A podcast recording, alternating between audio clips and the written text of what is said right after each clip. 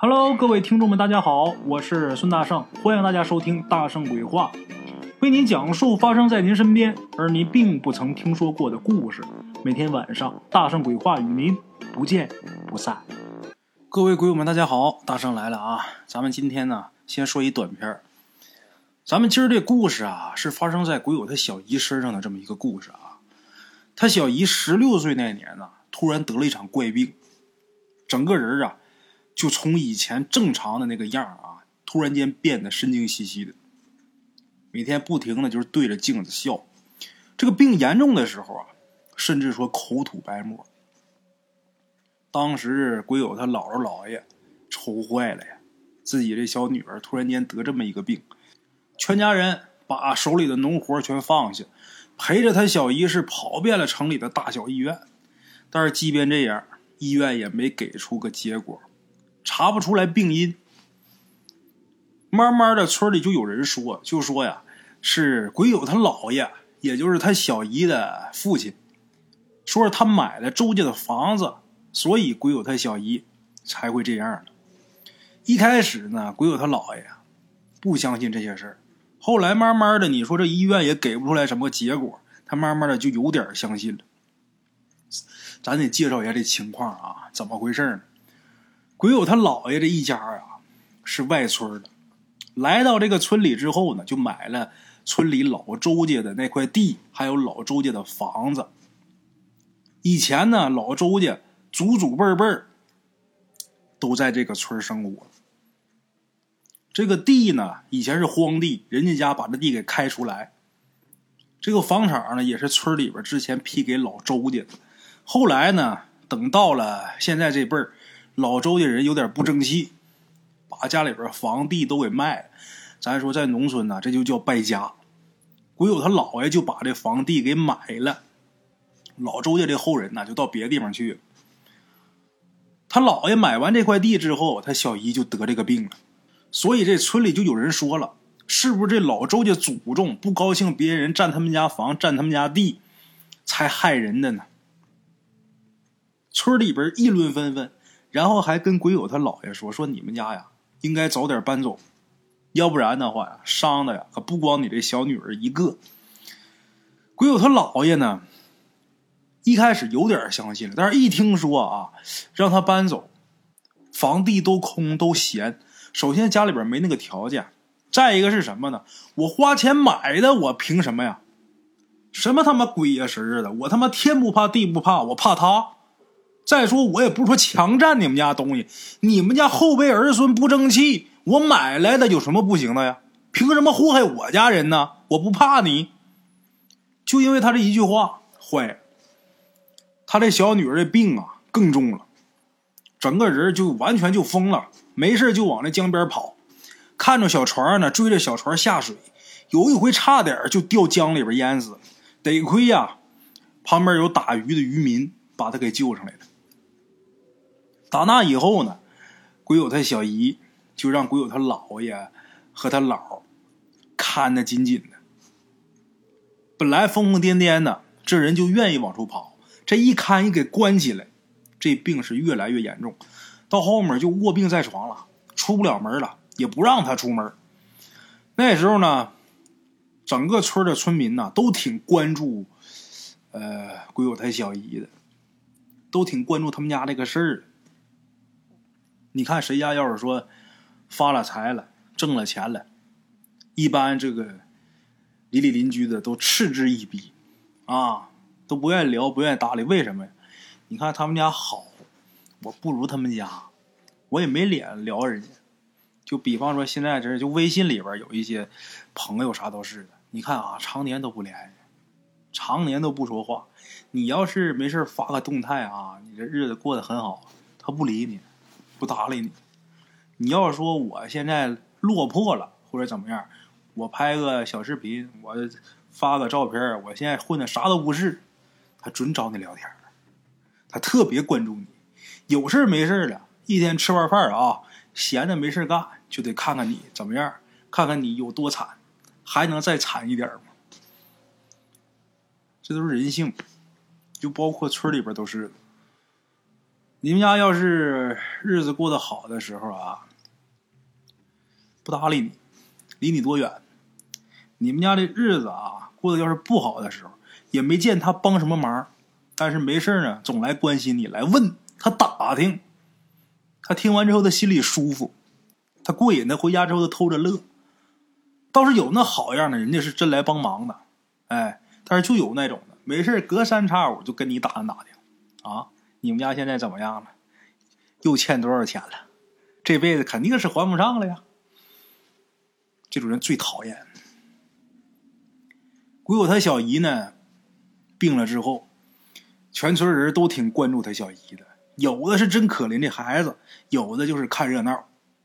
正因为有这种看热闹的人在呀，鬼友他姥跟他姥爷就觉得他小女儿的病啊，让他们很没面儿，没有面子。再加上鬼神之说这些事儿，鬼友他姥他姥爷对他这小姨的照顾就越来越少了。一开始照顾的挺精心，后来管的就很少了。哎，鬼友他妈心疼他这个妹妹呀。鬼友他妈跟他小姨那是亲姐妹俩呀，姐姐心疼这小妹儿。农活不忙的时候呢。就回家进屋去照顾这小妹儿去。话说有这么一天，鬼友他妈，也就是这大姐，下地去干活去，在路上呢就被他们村一个姓沈的老太太呀给叫住了。然后这老太太呢就问他，就说为什么你们家那老丫头，就是你小妹儿啊，那回跳水之后，白天你们家人不放她出去，晚上放她出去？你说她晚上天天往山上跑，那多吓人呐！他们村那个山呐，也算不上是山，顶多算是丘陵。山上也不长什么东西，就长点刺槐呀啥的。这个山主要的功能就是埋坟，村里所有死的人都往这山上埋，一辈一辈的都在这山上埋着呢。这个沈老太太，他们家有块菜地，挺大一块地。这块地呢，就在这个山根底下。在山根底下，老太太下地干活，有时候天晚了呀，她就不回去了。她这个菜地这儿啊，有一小房，两间小活动房。老太太有时候干活干晚了不回家，就在这个活动房里边住。最近这段时间呢，这沈老太太晚上在这小活动房里边住的时候，就总能看见鬼友他小姨晚上的时候上山。这老太太呢？咱说岁数大人，他多多少少都比较迷信。老太太就说：“你们家这老女儿啊，可能沾上什么不干净的东西了。那你说大半夜总往山上跑，总上那坟地去干啥去呢？”鬼友他妈听了沈老太太的话之后啊，就说：“你说这没有的事儿啊！我妹妹二十四小时都在家呀，都在家人眼皮底下呢。她病了呀。”他连床都下不了，他怎么出门啊？这沈老太太说：“谁说没有啊？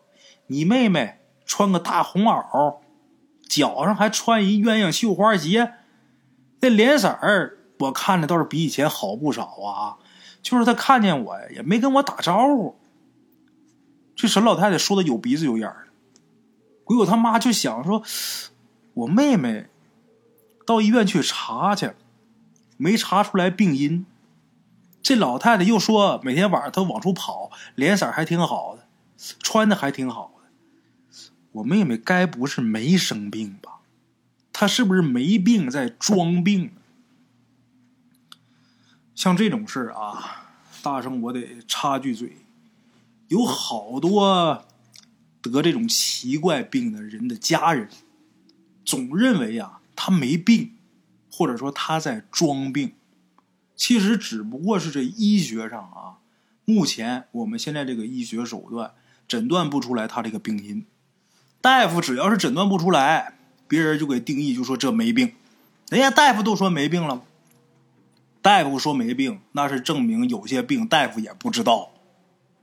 咱都不往远来说，咱就说这新冠病毒，在这个新冠病毒没这么闹得沸沸扬扬之前。如果说有人染了这个病毒，然后这人死了，大夫给鉴定最多就是一流感，因为他还不知道这新冠病毒是个什么玩意儿呢。有些病可能我们现在这个医学，并没有涉猎的到，所以说大夫查他查不出来。但是不能因为他查不出来就说这人没病，这是不对的。鬼友他妈这时候就想他这个妹妹啊，她是不是装病？她不是装病的话，为什么大夫查不出来？而且这沈老太太还看见她晚上出去。鬼友他妈挺生气的，一想到这儿啊，就挺来气的，气哼哼的就回去找自己的小妹儿去了，然后就问他说：“你是不是装病啊？”那会儿啊，鬼友他小姨呀，这脑袋是清醒的，说话声音很细，有气无力的就说：“姐，你相信我，我真没有装病。”鬼友他妈这时候心里就有点发毛。我妹妹说她没装病，看那样也不像装病。但是为什么那老沈太太说我妹妹每天晚上往出跑呢？那老太太绝不是说谎的人。那沈老太太看见的我的那个妹妹，跟我眼前的这个妹妹，他俩是一回事吗？如果不是的话，那个是谁？越想越害怕，越想越想不明白。当天晚上，鬼友他妈就睡在他小姨旁边，从打。他小姨得病以后啊，他妈呀，这觉就没睡好过。可是那天晚上，他妈这觉睡得特别好，而且还意外的做了一个梦。那天晚上，他妈在梦里边啊，就看见有这么一个穿着喜服的这么一个姑娘，背对着他，在一个古香古色的镜子前面啊，描眉画眼的。鬼友他妈呀，在这个镜面上仔细一看。镜子里边那盛装打扮的美艳女子，居然是自己的妹妹。一看到这画面，鬼友他妈生气了，就说：“你还说你不是装病？你不是装病，你这干嘛呢？”当时鬼友他妈不知道自己做梦啊，啊，把现实跟梦境联系到一起了。你说你没装病，你干嘛呢？这时候他妈就感觉这屋子里边的气流啊快速流动，这屋里边啊没开窗户，没开门，就在梦里边，他那屋子。窗门都没开，但是有很大的风，这风把他妈这后背吹的都冰凉。这时候，鬼友他小姨啊，把手上这些个化妆的东西啊放到这个梳妆台上，转过身来，眼睛里边的眼泪呀打着转但是可没淌下来，眼睛里边含着眼泪，跟鬼友他妈说：“就说姐，对不起。”我这是最后一回见你了，过几天呢，我就要走了。鬼友他妈一看他小姨这一身打扮，然后又听说他要走，就以为他承认自己装病了。可能是啊，他装病，然后呢，他想要嫁给一个家里边不想让他嫁的人。哎，一想到这儿，鬼友他妈就来气了，就说：“你才多大点儿啊，你就想着嫁人呐？我都还没嫁人呢，你去哪儿啊？”你刚十六啊，啊！鬼友他妈的脾气挺火爆的。另外一个又是大姐，说着说着上去就给他这个不争气的妹妹这一巴掌。结果这一巴掌啊，还没贴到脸上呢，鬼友他妈的手啊就被狠狠的给抓住了，捏的特别紧。但是被谁抓住的看不见，他妹妹没抓他，就感觉好像被一只无形的手给抓住了似的。那手腕特别疼，感觉给捏的呀，都快把骨头给捏碎了，疼的都快窒息了。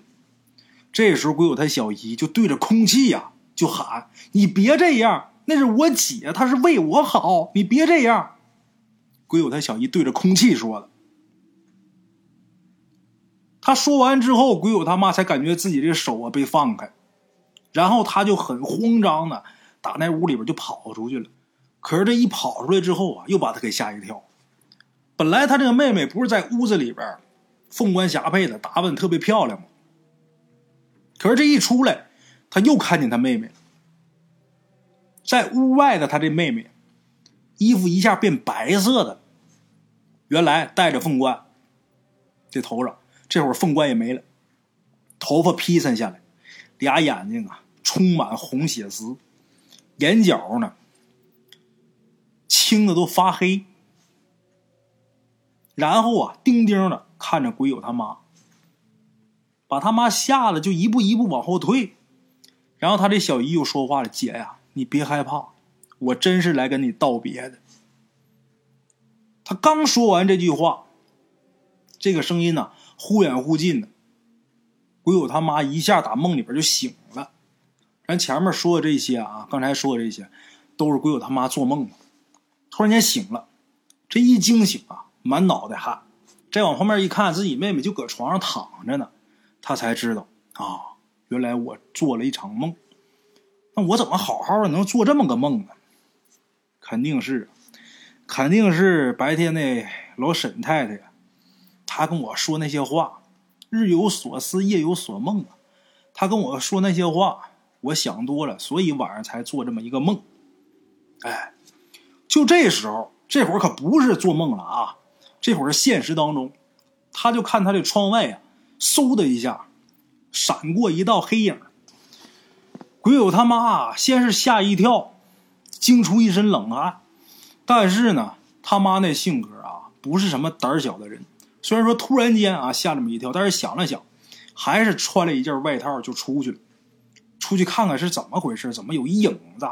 如果说真是有贼呀，有什么我好喊呢？我爸妈起来好抓贼呀。起来，胆儿挺大。那会儿是几点呢？凌晨两点，外边一片漆黑。出去一看，还真有人，谁呢？村里的祥叔，祥叔叼着烟在他们家门口站着呢。鬼友他妈就问他说：“你站这儿干嘛呀？”这祥叔说：“呀，他说我刚打完牌，我回家的时候路过你们家，我看见有一个穿黑衣裳的一小子送你妹妹回家。你小妹进屋之后，穿黑衣服这男的这小子趴窗户往里边看，我一看这男的他就没憋好屁。”我不放心呐，我就过来拍这男的肩膀上一下，结果这男的头也没回就走了。我拍他的时候啊，离他距离比较近，就感觉这男的呀，浑身透着冷气，感觉像个冰块似的。我也正纳闷呢，你就出来了。哎，这中间有这么个事儿。咱们简短结束，鬼友他妈在回屋之后，再没有其他什么特殊的事发生。可是等第二天。鬼友他小姨醒了之后，大伙发现事儿坏了，怎么的？今儿个呀，鬼友他小姨彻底是听不懂家里边人说什么了，说什么都听不明白了，变得比以前呐疯的厉害的多，对着镜子往出淌口水，人整个就傻了。之前呢，鬼友他姥爷这嘴呀还犟，啊，我不怕这，我不怕那。我不信这，我不信那，这回他是彻底信了。信了怎么办呢？村委都传自己姑娘得了这病，是因为自己买了周家的房子跟地，所以他老祖宗不乐意了，才让我姑娘落下这么一个病。那我把这房子跟地还给周家吧。我现在想往出卖，卖给别人，别人也不敢要啊。还给周家，找周家人。把房子跟地呀都还给他，你要是把钱退给我就退给我，你要不退给我我就认了。为了我女儿，我不能说要这些东西不要人命啊。就这么出去找周家人要还房还地，可是咱说这天大地大的哪儿找去？那个年头不像现在有微信、有电话的，人走了就算是了无音讯了，再想找哪儿那么容易？又过了两天，鬼友他小姨呢，趁大家伙不注意的时候啊，又跑出去了，奔江边跑。到江边看着船呢，就要上船，然后说我要船，我要船，他能来接我。说话那个语气和表情啊，就跟小孩似的。当时呢，也没人在意他说什么，都知道他疯疯癫癫一疯子。家里边人把他找着接回去，在这期间。沈老太太还有祥叔的话在村里边就已经传遍了，所有人都觉得鬼友他小姨是让鬼神给迷了。又过了一天，早上起床，鬼友他姥姥姥爷还有鬼友他妈都已经起来了，他小姨呢还没起。所有人都以为啊，可能是想多睡一会儿，那让多睡会儿吧。他晚起了一会儿，还晚闹一会儿。可是等到中午的时候还没起来，进屋去叫他的时候，发现人已经凉了。一发现他死了之后，全家人围着这冰凉的尸体，哭声一片。最伤心的，鬼友他妈，这大姐直接就哭昏过去了。哭昏过去，她在昏迷的这个期间呢，也不知道是做梦还是怎么着，反正她又看见她妹妹了。她妹妹呀，跟他说：“姐，你替我照顾好咱爹妈。”这回他看见自己妹妹啊，是穿着那身中式的大红绸缎的新娘装。这个唇间有快乐，也有悲伤，还有期许。看到自己妹妹的表情挺复杂的，也不知道怎么回事，突然间画面一转，这梦境啊，就转到了江边这江边什么都很清晰，是水呀，是这个江燕啊。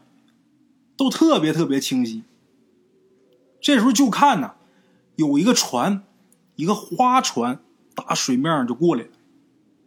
这花船上面挂的全是红灯笼，在这个花船上啊，还站着一个穿黑衣裳的这么一个男的。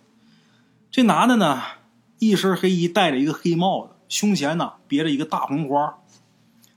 看见鬼友他小姨呀，就很兴奋的跟他招手。等这个船进了之后，鬼友他妈看见了船上这个穿黑衣裳这男的，长得特别好看，那双眼睛啊，目光很冷，这轮廓啊看着也挺冷酷的。长什么样呢？鬼友他妈形容谢霆锋，大伙都知道吧？长得跟谢霆锋挺像的，但是比谢霆锋更男人，看着更冷。鬼友他小姨。伸手，黑衣服的这男的伸手，俩手这么一搭，鬼友他小姨就上了那艘花船了。上船之后，回头对鬼友他妈一笑，就说：“姐，再见了。”鬼友他妈就说：“你走了，你不管咱爹妈了。”鬼友他小姨一听见这话呀，这身子抖了一下，然后摇了摇头，看那样啊，很想哭，瞅那表情能瞅出来，可是还是。在船上站着也没下船，跟着这艘船就走了。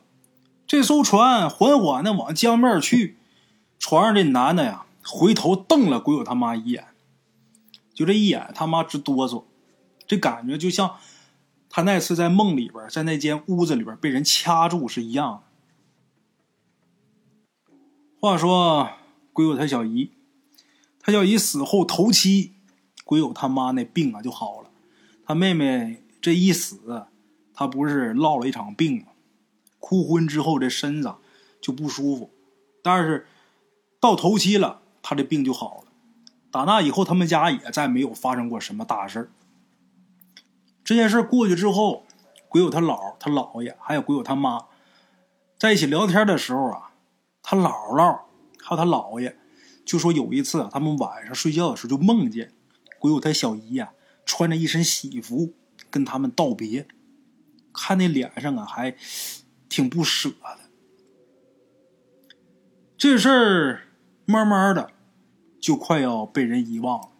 最后，村里人给这个事儿的定义是怎么回事？村里人呐，有的说，鬼友他小姨得那场病的时候，他那魂儿啊就已经被勾走了。还有的说呢。那男的是她上辈子的丈夫，两个人余情未了，这辈子来续缘的。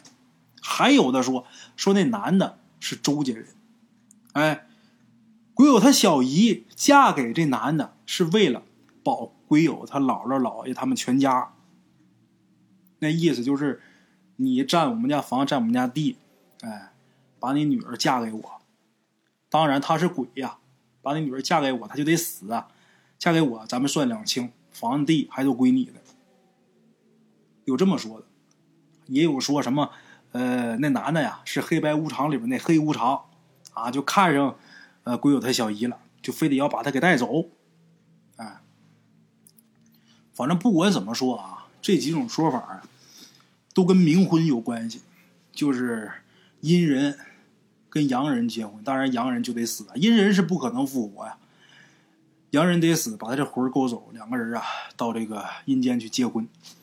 哎，具体结婚之后的日子能过什么样，或者是怎么回事，这还不太了解。像这种事，我亲眼得见过。就我们家后边有一个姑娘，那姑娘我之前啊在比我以前很早期的节目里边我提到过，那姑娘就是因为跟尝鲜，哎，尝鲜就蛇仙了，跟尝鲜。两个人处对象，处着处着把小命就处没了。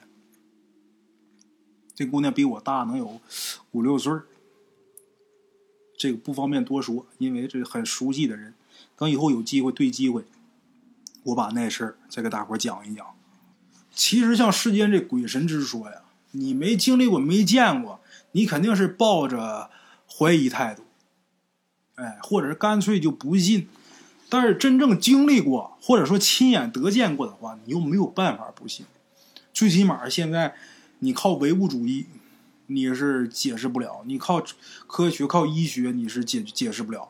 你用神学来说，你就能说得通。所以你没办法不相信。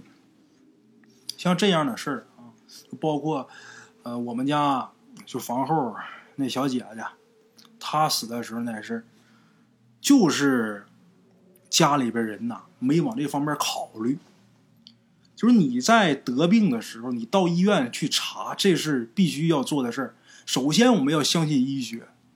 等到医院了，医院大小医院你都去到了，什么结果你都查不出来，医院也给不出来一个呃结论，也不知道你到底是什么病因，你就回家挺着。这时候你就不如啊试试神学，反正这东西试试你没错。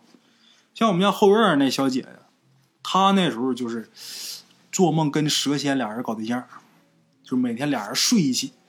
她没妈，跟她爸俩过。小姑娘咱说岁数小，那年她育那年十八，十七是十八的，具体岁数我记不大清。她不好意思跟她爸说这种事儿，然后这事儿就耽误了。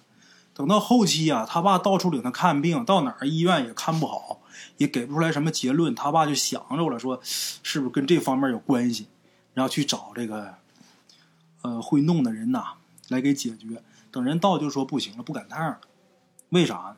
这种事必须得在百天之内给他破了，就是一百天之内啊，从出现这个情况开始往后算，一百天之内你找到我，我能帮你解决。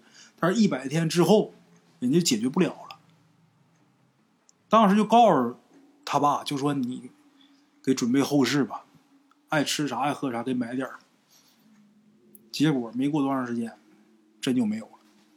这是我亲眼得见的。像咱们今天故事里边提到这家啊，不也就是疏忽大意吗？一开始你在医院查不出来这个病因的时候，你如果说当时找这方面人来给看看，没准这姑娘就不用死。像这种事儿，有些人呐，一天真是就是瞪俩大眼睛啊，跟那犟，跟个犟眼子似的。你说你死逼犟犟这事儿有啥用啊？就是把人犟没了，老实了，自己在这悔恨终生，你有啥用啊？妈把自己女儿坑了呀！好了啊，今儿咱就说到这儿啊，咱们明天接着聊啊。茶楼，人影错落。用声音细说神鬼妖狐，用音频启迪人生。欢迎收听《大圣鬼话》。Hello，大家好，我是主播孙宇，吃完了饭，然后就回到自己的课室上课喜马拉雅、百度搜索“大圣鬼话”，跟孙宇、孙大圣一起探索另一个世界。那天山女子独守孤城，也只是感谢鬼友们，感谢鬼友们，感谢鬼友们一路陪伴。大圣鬼话，见字如面。欲知后事如何，且听我下回分说。